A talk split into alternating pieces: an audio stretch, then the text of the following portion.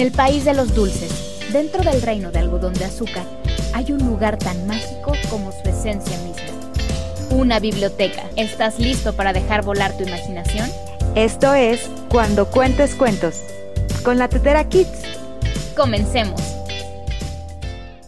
Hoy presentamos el cuento La princesa y el guisante, de Hans Christian Andersen. Érase una vez un príncipe que quería casarse, pero tenía que ser con una princesa de verdad. De modo que dio la vuelta al mundo para encontrar una que lo fuera. Pero aunque en todas partes encontró pocas princesas, que lo fueran de verdad era imposible de saber, porque siempre había algo en ellas que no terminaba de convencerle. Así es que regresó muy desconsolado por su gran deseo de casarse con una princesa auténtica. Una noche estalló una tempestad horrible, con rayos y truenos y lluvia a cántaros. Era una noche, en verdad espantosa. De pronto golpearon a la puerta del castillo y el viejo rey fue a abrir. Afuera había una princesa. Pero Dios mío, ¿qué aspecto presentaba con la lluvia y el mal tiempo? El agua le goteaba del pelo y de las ropas le corría por las puntas de los zapatos y le salía por el tacón y, sin embargo, decía que era una princesa auténtica.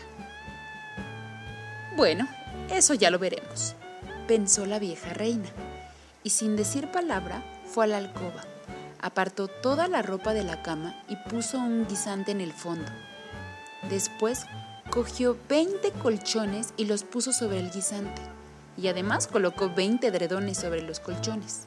La que decía ser princesa dormiría allí aquella noche. A la mañana siguiente le preguntaron qué tal había dormido. ¡Ay! Terriblemente mal, dijo la princesa.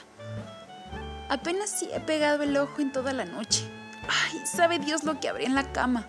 He dormido sobre algo tan duro que tengo todo el cuerpo lleno de magulladuras. Ha sido horrible.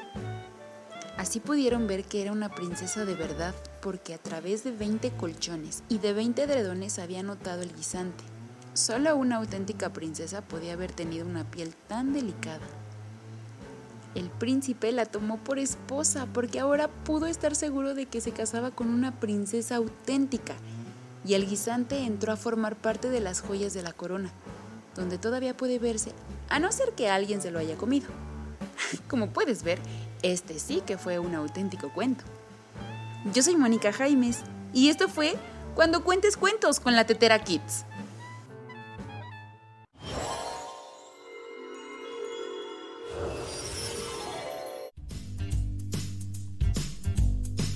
Gracias por acompañarnos. Nos vemos en el próximo episodio de Cuando cuentes cuentos con la Tetera Kids.